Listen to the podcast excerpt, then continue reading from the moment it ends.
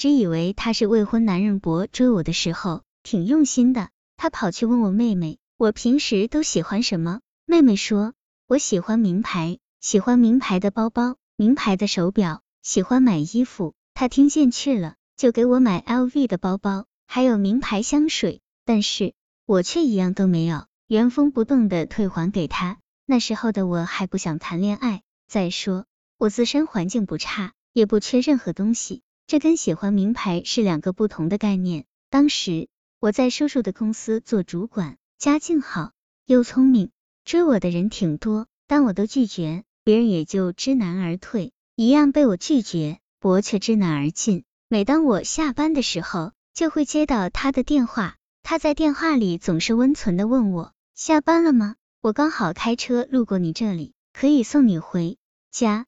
其实我知道他是特意来接我下班的。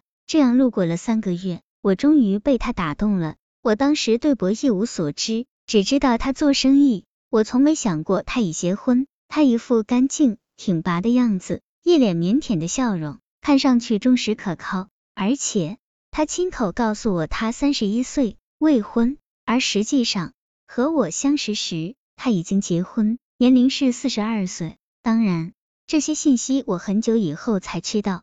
江边散步，听出花外之音。恋爱三个多月后的一天，我至今还记得当时的情景。那天晚上，我们在江边散步，江风吹拂，两个人都觉得格外轻松惬意。那天我刚好做了个一次性的大波浪卷，我问博好不好看，他微笑着说很好看，又说他平时天天都看着卷发，所以没注意到我。听了这话，我心里一激灵，直觉告诉我，他应该是有老婆的。我马上盯住他问：“你是不是有老婆？”他避开我的眼光，含糊的说了一句“没有”，接着就转移了话题，说江边风真大，问我冷不冷。我的直觉是对的，我不仅有老婆，还有一个读初中的儿子。后来我通过调查公司进行了调查，他老婆在家当全职太太，他和老婆的关系算不上好，但也算不上坏，而他自己资产不菲，是个亿万富豪。自从那次江滩散步后，我们都没再涉及那个敏感的话题。即使通过调查公司知道真相后，我仍装作不知道他有家。只是在知道他有家庭以后，我不再接受他的任何东西，因为我觉得我要是收了他物质上的东西，感情上就不纯了。记者，你不觉得这样不公平吗？和你谈恋爱之前，他向你隐瞒了重要信息，为什么不告诉他？你已经知道了真相，陶江。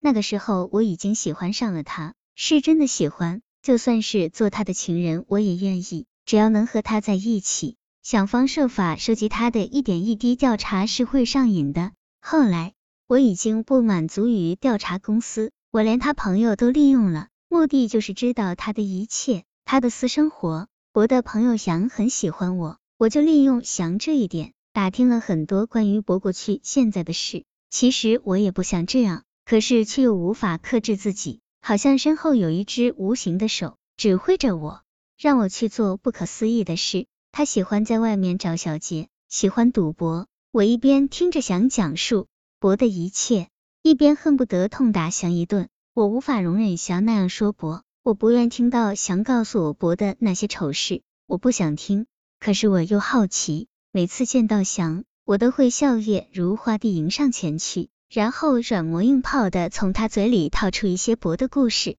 后来，我甚至跟踪了博，